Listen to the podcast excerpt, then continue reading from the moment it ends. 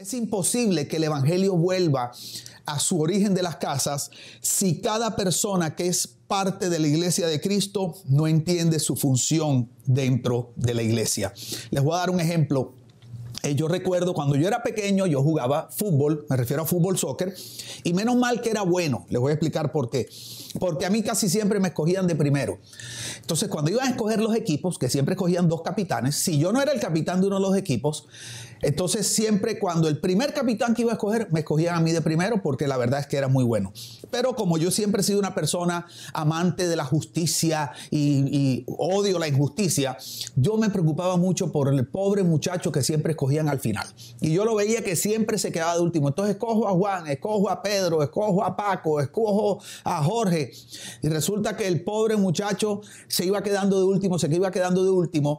Y yo podía verle la cara a este muchacho en la medida que los dos equipos iban, tú sabes, escogiendo, los capitanes escogiendo, los integrantes de su equipo, y él sintiéndose que no tenía la calidad o que tal vez no era amado lo suficiente. Y yo podía ver en el rostro de ese muchacho cómo él no se sentía parte del equipo.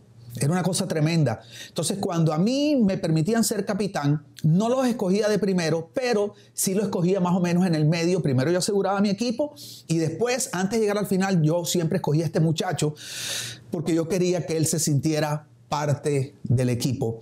Y quiero decirte hoy que Dios siempre te va a escoger a ti y tú siempre vas a ser parte del equipo de Dios. Lo que pasa es que la iglesia no ha sido buena enseñándole a la gente o haciéndolo sentir parte del equipo de Dios, porque la iglesia ha funcionado eh, bajo un paradigma errado con respecto a la responsabilidad que nosotros y las personas que tal vez no trabajan en una institución eclesiástica, cuál es su responsabilidad dentro de la iglesia. Ha habido un concepto equivocado como si la iglesia estuviera separada en dos grupos, un grupo pequeño que es el que hace todo, toda la obra de Dios. Y luego está el resto de la gente que su labor de alguna manera es como, como apoyar, aplaudir, servir en una que otro, en una que otro departamento. Pero realmente hemos limitado la responsabilidad y la obra de la iglesia a un grupo élite que nosotros decimos que han sido llamados por Dios. ¿Verdad? Para dedicar su vida a eso. Y este concepto equivocado lo que ha hecho es limitar la obra de Dios, primero, un grupo pequeño de personas y segundo, nos ha llevado a idolatrar a esos líderes, porque los vemos como que ellos son los especiales, los escogidos de Dios. Entonces, además de que idolatramos de una manera enfermiza a los líderes de la iglesia, a las personas que deberían estar ejerciendo su función, porque también tienen una función en la iglesia, tal vez los vemos como menos. ¿Ok? Entonces, hoy vamos a estar hablando un poquito de ese paradigma. Quiero que me acompañes a Efesios 4:11 este es uno de mis capítulos favoritos de la Biblia. Efesios 4:11 dice, ahora bien, dice Pablo, Cristo dio los siguientes dones a la iglesia. Los apóstoles, los profetas, los evangelistas y los pastores y maestros. Ellos tienen la responsabilidad de preparar, oye esto, ellos tienen la responsabilidad de preparar al pueblo de Dios para que lleve a cabo la obra de Dios y edifique la iglesia, es decir, el cuerpo de Cristo. Ese proceso continuará hasta que todos alcancemos tal unidad de nuestra fe y conocimiento del Hijo de Dios que seamos maduros en el Señor. Es decir, hasta que lleguemos a la plena y completa medida de Cristo. Entonces ya no seremos inmaduros como los niños. No seremos arrastrados de un lado a otro ni empujados por cualquier corriente de nuevas enseñanzas. No nos dejaremos llevar por personas que intenten engañarnos con mentiras tan hábiles que parezcan la verdad. En cambio, hablaremos la verdad con, con, amor y así creceremos en todo sentido hasta parecernos más y más a Cristo, quien es la cabeza de su cuerpo, que es la iglesia. Oigan esto, Él hace, hablando de Jesús, que todo el cuerpo encaje perfectamente. Y cada parte, cada parte, eso te incluye a ti, al cumplir con su función específica, ayuda a que las demás se desarrollen y entonces todo el cuerpo crece y está sano y lleno de amor. Efesios 4 es un capítulo espectacular de la Biblia ¿verdad? Y habla de la iglesia. Efesios 4 es como un diagnóstico de una iglesia saludable, perdón, un diagnóstico de una iglesia madura. Entonces, cuando Pablo empieza a hablar de Efesios 4, Pablo eh, al principio del capítulo que no lo leímos empieza a hablar de una iglesia donde hay unidad, donde, una iglesia donde todos eh, tienen un pensamiento similar, todos están como remando hacia el mismo lado. Y luego Pablo empieza a mencionar que la razón por la cual esa iglesia está sólida, está unida, es porque los diferentes miembros de la iglesia están en el lugar que les corresponde y están ejerciendo la función que les corresponde. Entonces Pablo básicamente divide la iglesia en dos niveles. Y luego eh, los niveles son los siguientes. Él dice que están los apóstoles, profetas, evangelistas, pastores y maestros. Lo que hoy en día conocemos como los ministros o el ministerio quíntuple del cuerpo de Cristo. Y luego que habla de eso en el libro de, perdón, un momentico, dice en el versículo 11, luego dice que los apóstoles, profetas, evangelistas, pastores y maestros dicen, tienen la responsabilidad, oigan esto, de preparar al pueblo de Dios, o sea, a la iglesia. En otra versión dice a los santos. Ustedes saben que Pablo en la Biblia le llamaba santos a todos los miembros de la iglesia. ¿Ok? Eh, hoy en día, por la religión tradicional, creemos que santos son personas que fueron muy buenas, hicieron cosas especiales. Entonces, San José, San Francisco, Santa Teresita. Pero bíblicamente, en eh, Pablo llama santo a toda persona que ha recibido a Jesús en su corazón y es parte del cuerpo de Cristo. La Biblia le llama los santos. En este caso, le llaman, por eso le llaman el pueblo de Dios. Dice que los apóstoles, profetas, evangelistas, pastores y maestros, su labor, oye esto, es preparar al pueblo de Dios, a los santos, o sea, toda la gente de la iglesia, para que lleve a cabo la obra de Dios y edifique la iglesia. No sé si te has dado cuenta que en la Biblia la responsabilidad de llevar a cabo la obra de Dios y edificar a la iglesia es del pueblo no es de los apóstoles, profetas, evangelistas, pastores y maestros. La labor de estos primeros cinco es preparar, equipar, en otro lugar dice perfeccionar, o sea, darle las herramientas, ayudarles a tener carácter, ayudarlos a madurar, para que luego los miembros de la iglesia tomen la responsabilidad de hacer la obra de la iglesia. La pregunta es cómo se hace hoy. Bueno, hoy no se hace así. Hoy la obra de la iglesia la hacen los apóstoles, profetas, evangelistas, pastores y maestros. Hay unos cuantos que ayudan a los apóstoles, profetas, evangelistas, pastores y maestros, pero cuando digo ayudan a la obra de la iglesia, asumimos, porque tal vez no habíamos escuchado la enseñanza de hace dos domingos, que se refiere a lo que sucede, por ejemplo, el domingo en un servicio, una reunión o como nosotros le llamamos la experiencia. ¿Ok?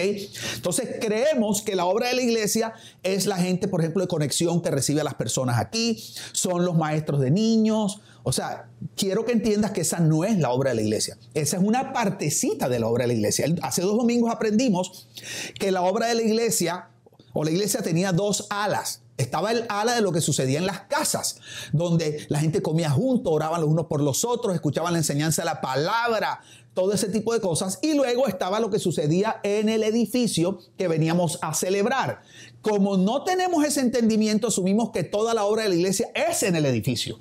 Pero cuando nosotros comprendemos que la obra de la iglesia no es solamente en el edificio o el templo, como le llaman, sino que es en las casas donde la gente vive, entonces tenemos que entender que cuando Pablo dice que los apóstoles, profetas, evangelistas, pastores y maestros deben preparar al pueblo de Dios, a la iglesia, para la obra de la iglesia, es para que donde toda la iglesia vaya pueda hacer la obra de Dios. Entonces, lógicamente no puede estar limitado a apóstoles, profetas, evangelistas, pastores y maestros porque ellos no tienen capacidad ni de visitar a todas las familias, ni de ir a orar por todos los enfermos, ni de ir a tomarse un café con todo el mundo. No pueden. Y por eso nos ha tocado cada vez limitarnos más en el edificio. Porque mientras siga habiendo esta separación entre los que hacen toda la obra y aquellos que solamente vienen a aplaudir o apoyar o a recibir, la iglesia seguirá contenida entre cuatro paredes en los templos hechos por mano de hombre. Necesitamos devolver a la iglesia a su lugar de origen, a las casas, pero eso no puede suceder hasta que todos los miembros de la iglesia entiendan que tienen una función. Es la única manera que la iglesia va a seguir progresando y creciendo de manera saludable. Por eso dice en el mismo Efesios, dice, en cambio, bueno, dice, el versículo 16 dice, Él hace que todo el cuerpo encaje perfectamente, escucha esto, y cada parte, o sea, cada miembro, te está hablando a ti, está hablando de tu hijo, aunque no lo creas, está hablando de tu suegra, ¿ok?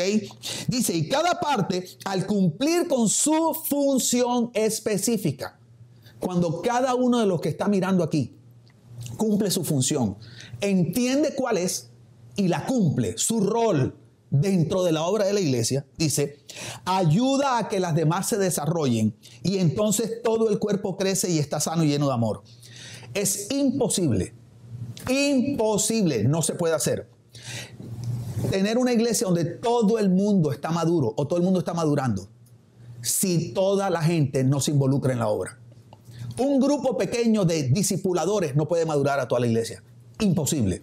La única manera de que toda la iglesia no solamente madure, sino que todo el cuerpo crezca y que no crezca de una manera desproporcionada, donde tal vez las relaciones se van perdiendo, donde ya tú no conoces a nadie, sino que crezca, como dice aquí, sano y lleno de amor, es cuando cada miembro cumple su función. No podemos seguir en este paradigma errado donde unos pocos son parte del equipo y resulta que la gran masa nunca son parte del equipo y entonces solo sirven para diezmar o para traer dinero y apoyar lo que la iglesia supuestamente está haciendo. ¿Ok?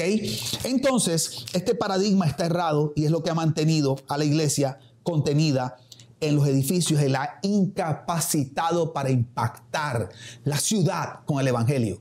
Porque es imposible, en el caso de, de, Iglesia Miami, que digamos que los que trabajamos de tiempo completo está Prophecy, Greg, el pastor de los jóvenes. Está Isabela, que me ayuda en creatividad, ¿verdad? En creative. Está Jonathan, que me ayuda con toda la parte de sistemas, conexión y todo el members journey, ¿verdad? Y bueno, estoy yo y digamos que hay otras personas. Está el pastor Rey, que aunque no trabaja aquí, digamos que es un pastor. Y digamos que somos cinco, seis o siete. Es imposible que nosotros solos podamos ir a transformar Miami o podamos transformar tu vecindario. Nosotros no podemos hacer eso. Primero, no tenemos la capacidad. Segundo, no somos omnipresentes. Tercero, nos tocaría abandonar a nuestra familia para poder dedicarnos a hacer eso y nuestros matrimonios y nuestra familia estarían hechas un desastre. Y es que Dios no lo diseñó así. La obra de la iglesia no la hacen los apóstoles, profetas, evangelistas, pastores y maestros. La hace la iglesia. Es tu responsabilidad, es tu función poder llevar el evangelio a donde tú estás. Pero no lo haces porque eres un miembro de Iglesia Miami, Tú lo haces porque tú eres la iglesia, porque esa es tu función, porque tú eres parte del equipo principal, porque tal vez a ti en el colegio no te escogieron para ser parte del equipo, pero Dios sí te escogió en su equipo. ¿Ok? La pregunta es, ¿de dónde viene este concepto? Y es lo que quiero explicar eh, en la enseñanza a nivel teológico. Y es un poquito profundo, pero voy a tratar de hacerlo lo más simple posible. ¿De dónde viene el concepto de que hay como una, un cuerpo élite de sacerdotes? Porque esa es la palabra, ¿ok? Ministros, sacerdotes, como los llamados, un cuerpo élite, y todos los demás que supuestamente pues no tenemos ninguna responsabilidad sino de vez en cuando apoyar. ¿De dónde viene eso? Te voy a explicar. Eso viene desde el libro de Éxodo cuando Israel salió de Egipto. Cuando Moisés sacó, Dios usó a Moisés para liberar a Israel de Egipto, ¿verdad? Hay un momento que el pueblo de Israel va por el desierto y Dios los detiene y Dios les da la siguiente palabra. Está en Éxodo 19:5. Escucha esto. Ahora bien, dice Dios, si me obedecen, hablando de todo Israel, y cumplen mi pacto, ustedes serán mi tesoro especial entre todas las naciones de la tierra, hablando de Israel, porque toda la tierra me pertenece. Escucha esto. Versículo 6. Ustedes serán mi reino de sacerdotes, mi nación santa. Eso es lo que Dios le dice a Moisés. Quiero que le diga al pueblo que si ellos me obedecen, cumplen lo que yo les mando a hacer, mi pacto, ellos van a ser para mí un reino de sacerdotes. Este es un concepto muy importante, profundo, pero de manera simple es algo como esto. Primera cosa que quiero llamarte la atención de este pasaje, la palabra sacerdote. ¿Qué significa sacerdote? En la Biblia sacerdote significa un mediador. ¿Entre quién? Un mediador entre dos partes. Lo que pasa es que en el caso de Dios o aquellos que son sacerdotes para Dios, está hablando de un sacerdote entre Dios y los que no conocen a Dios, o sea, aquellos que no pueden ir donde Dios. Entonces, cuando Dios en esta circunstancia, ¿verdad? Después del pecado de Adán y que la humanidad había pecado y había quedado separada de Dios, Dios le está diciendo a Israel, ok, ustedes, la nación de Israel, van a ser mis sacerdotes, todos ustedes. Porque Dios no dijo una familia de sacerdotes, Dios no dijo un grupo de sacerdotes, Dios dijo un reino de sacerdotes. ¿Qué está diciendo? Si tú eres parte de Israel, tú eres un sacerdote. No necesitas ser alguien especial en Israel, solo necesitas ser parte de la nación de Israel. Eso inmediatamente te hace un sacerdote, ¿ok? Y eso te da la responsabilidad y la autoridad para representarme a mí delante de las naciones que no me conocen y también permite que tú puedas representarlos a ellos delante de mí, porque ellos no pueden venir delante de mí, pero tú sí, porque tú eres parte de mi reino de sacerdotes.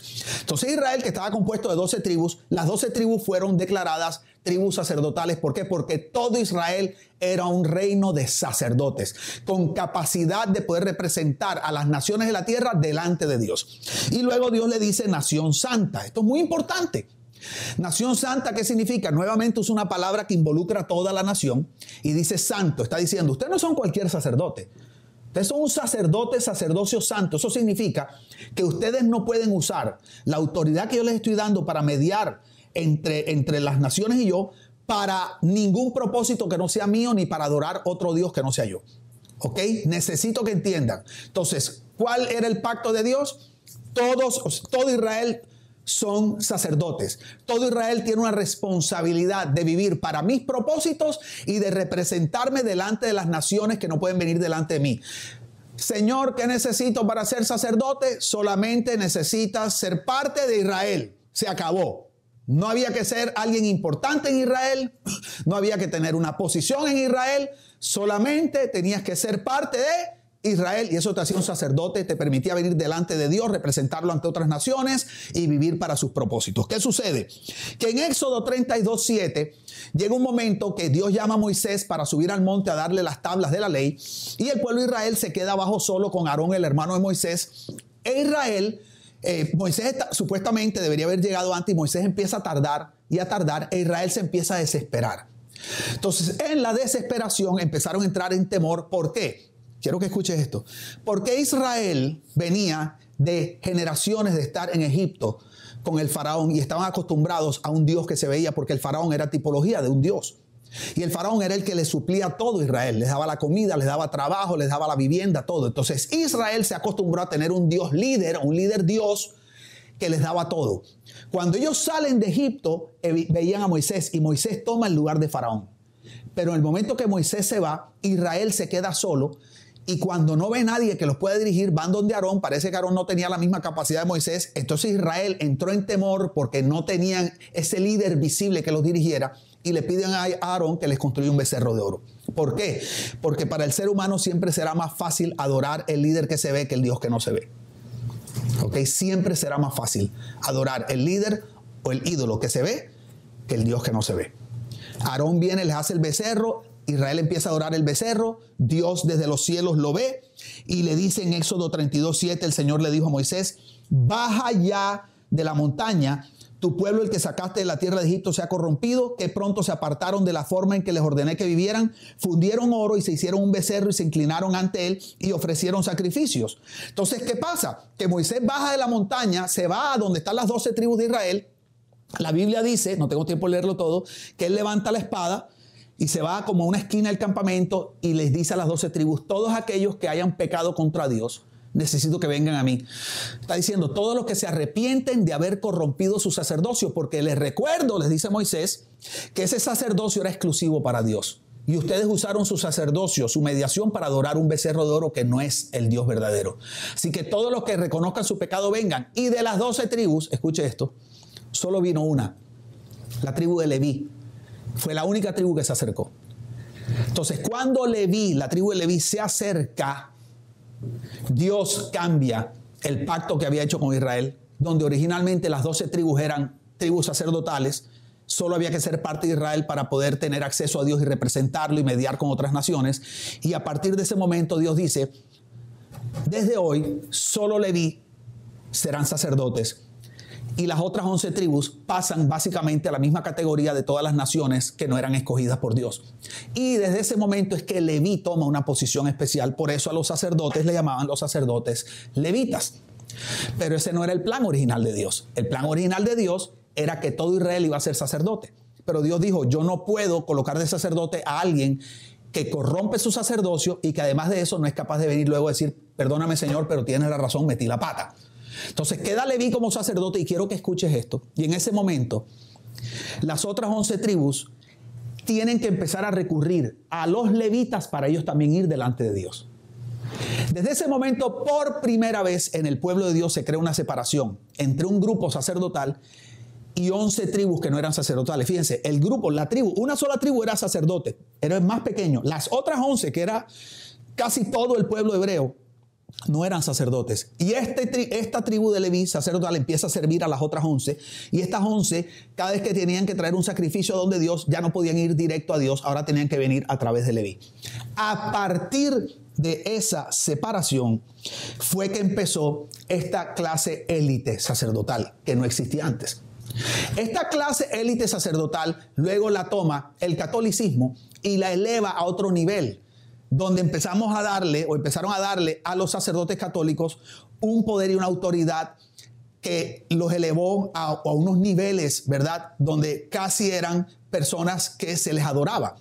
Y luego cuando viene Martín Lutero y hace lo de la reforma protestante, Martín Lutero trae una reforma de la fe, pero no una reforma de la estructura de la iglesia. Por lo tanto, nace la iglesia protestante con una teología diferente, donde somos salvos por fe, somos salvos por gracia, solo es la palabra de Dios, no son los dogmas católicos, pero Lutero no tuvo la capacidad de traer una reforma a la estructura eclesiástica. Por lo tanto, la iglesia protestante, que es donde venimos todos nosotros, donde viene la iglesia que se llama evangélicas, cristianas y todo eso, vienen de una línea del catolicismo que a su vez viene del de el judaísmo, que viene de este momento cuando Leví fue separado y se creó una clase sacerdotal especial como una élite.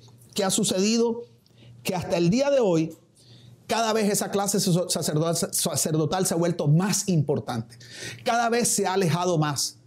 Y cada vez se ha, o sea, un momento que perpetuamos el modelo de que había unos pocos que hacían todo para el Señor y la gran mayoría no les tocaba hacer nada.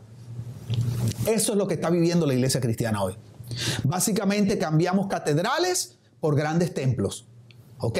Y las catedrales era lo que antes eran las grandes sinagogas pero hemos perpetuado un sistema sacerdotal que originalmente no era el plan de Dios. La pregunta entonces antes de terminar es, ¿y cuál es, cuál es la manera como Dios espera que lo hagamos hoy? La pregunta es, ¿lo estamos haciendo bien? Porque fue Dios el que creó la separación y nosotros lo que hemos hecho es simplemente repetir lo que Dios dijo.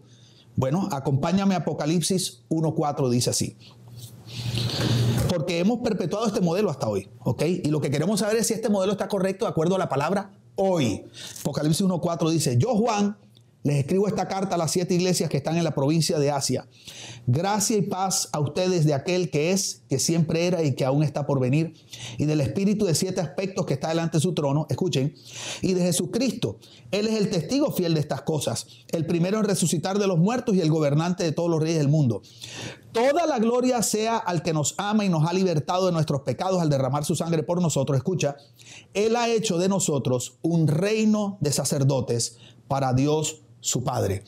Quiero que entiendas que cuando Cristo murió y resucitó, la Biblia dice que el velo que separaba a la gente que no eran sacerdotes, ¿verdad? De la presencia de Dios donde estaba el arca del pacto, ese velo se rasgó.